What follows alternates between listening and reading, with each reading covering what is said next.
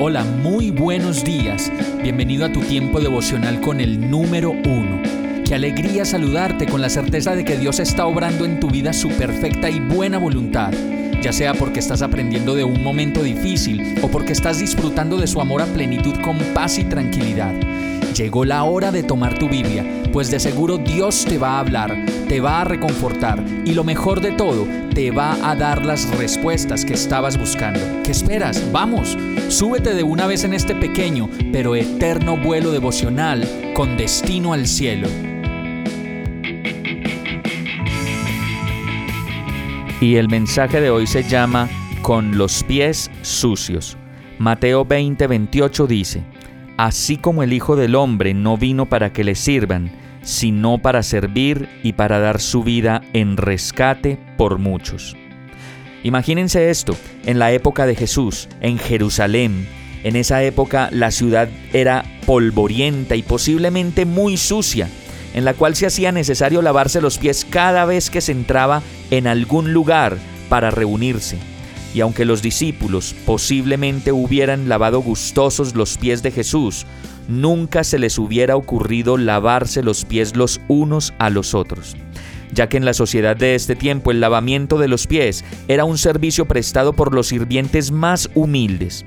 Entre iguales nadie acostumbraba a lavarse los pies, a no ser de que se tratara de una ocasión muy especial o como la expresión de amor y respeto profundos. Sin embargo, en el capítulo de Lucas vemos cómo en ese momento los discípulos discutían quién sería el más grande de ellos. Así que era obvio que ninguno de ellos estaba dispuesto a agacharse en el suelo para lavar los pies de los demás. Lucas 22-24 dice así: Tuvieron además un altercado sobre el cual, sobre cuál de ellos sería el más importante. Pero lo más impresionante vino cuando todos ellos se quedaron pasmados al ver que Jesús se disponía a lavarles los pies, lo cual simboliza una limpieza espiritual y un ejemplo supremo de humildad en Cristo, por medio de la cual Él, Jesús, quería enseñar la lección de servicio abnegado que terminó de manera sublime en la cruz.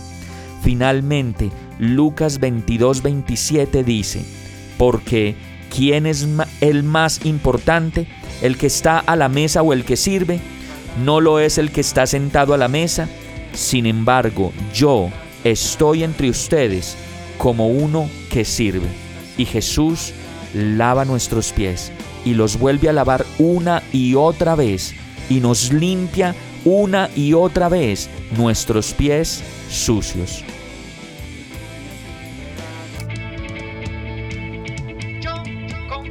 Hemos llegado al final de este tiempo con el número uno. No te detengas, sigue meditando durante todo tu día en Dios, descansa en Él, suelta los remos y déjate llevar por el viento suave y apacible de su Santo Espíritu. Solo compártelo con quien lo necesite y ames. Hoy, de la mano de Dios, todo será un gran día. Para más información visita nuestra página www.iglesiabierta.com o llámanos al 313-334-0116. Oramos y rogamos para que cada día te enamores más de Dios y para que no pares de pasar todo tu tiempo con el número uno